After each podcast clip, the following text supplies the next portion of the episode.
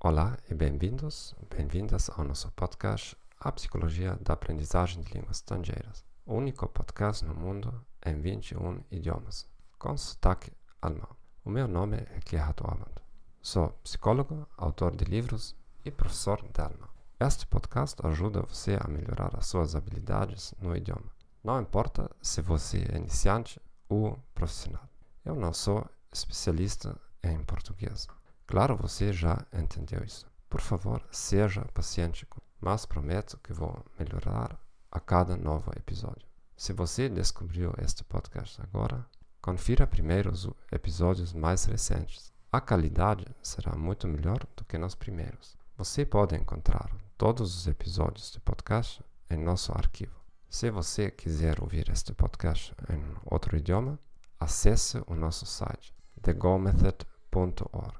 Lá você também encontrará links para meus livros e material gratuito. Deseja melhorar seu alemão?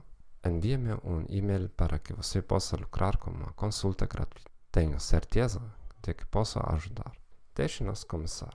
Hoje continuaremos nosso tópico deste último episódio: culturas de contexto baixo e alto e seu uso da língua. Se você perdeu esse episódio, ouça o primeiro, porque não repetiremos os conceitos, conceitos do episódio anterior. Quais são as implicações das culturas de baixo e alto contexto para a nossa comunicação? Se você é de uma cultura de alto contexto, pode se sentir tentado a acreditar que seu parceiro internacional ideal é alguém de outra cultura de alto contexto. Esse não é necessariamente o caso. Um japonês não conhece automaticamente o contexto de uma pessoa francesa ou romena, ou o contrário.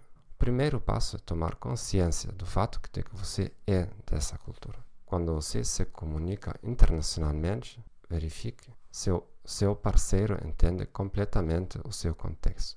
Tente ser mais explícito do que normalmente é.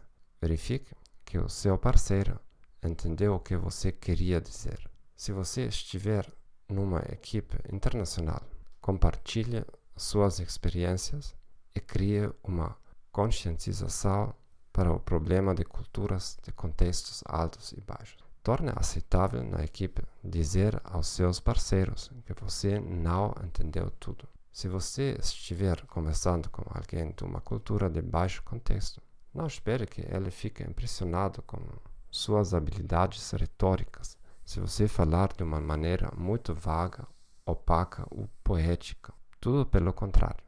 Obrigado por ter ouvido o nosso podcast A Psicologia da Aprendizagem de Línguas. Espero que esta informação tenha sido útil para você.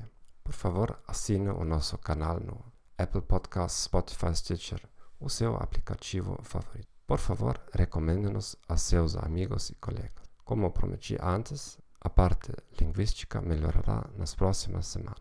Deixe-me saber o que você pensa sobre o episódio de hoje. Apenas me escreva um e-mail. Diga-me quais perguntas você tem para que eu possa respondê-las num dos próximos episódios. Desejo um bom dia e adeus.